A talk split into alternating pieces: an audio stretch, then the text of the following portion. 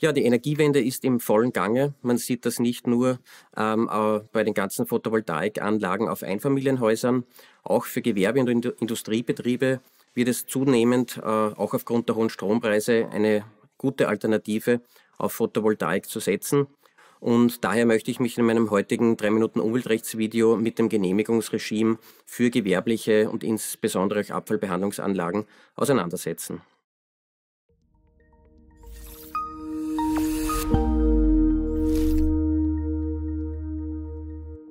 Hallo und herzlich willkommen. Mein Name ist David Suchanek. Ich bin Rechtsanwalt bei der Umweltrechtskanzlei Niederhuber und Partner mit Sitz in Wien, Salzburg und Graz.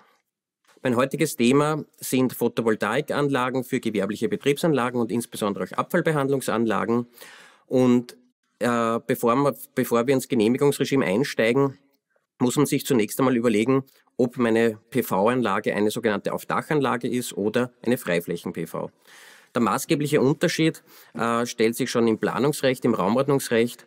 Die Widmungskonformität stellt man viel leichter her oder stellen sich hier viel weniger rechtliche Fragen, wenn eine Aufdachanlage, so auf einer bestehenden Halle beispielsweise, eine PV-Anlage errichtet wird, als wenn man hier in die freie Fläche geht. Aber unabhängig vom Raumordnungsrecht, von den Widmungen, ähm, gibt es das klassische Anlagenrecht, äh, das ich natürlich auch noch äh, äh, kurz ausführen möchte. Hier denkt man vielleicht zunächst einmal bei Stromerzeugungsanlagen an die Elektrizitätsgesetze der Länder. Diese kommen aber nicht zur Anwendung, wenn die Anlage der Eigenstromerzeugung dient. Also das heißt, wenn der Betrieb den Strom selbst verbraucht. Grenzfall ist hier noch die Überschusseinspeisung, die aber auch ähm, im Regelfall äh, als von der Ausnahme von den Elektri Elektrizitätsgesetzen erfasst angesehen wird. Ähm, daher greift dann zur äh, Genehmigung derartiger Anlagen das gewerberechtliche Genehmigungsregime plus äh, das Baurecht. Das kann sich jetzt unterscheiden in den einzelnen Bundesländern, vielleicht nur Anzeigepflicht, vielleicht eine Genehmigungspflicht und eine Genehmigungsfreistellung.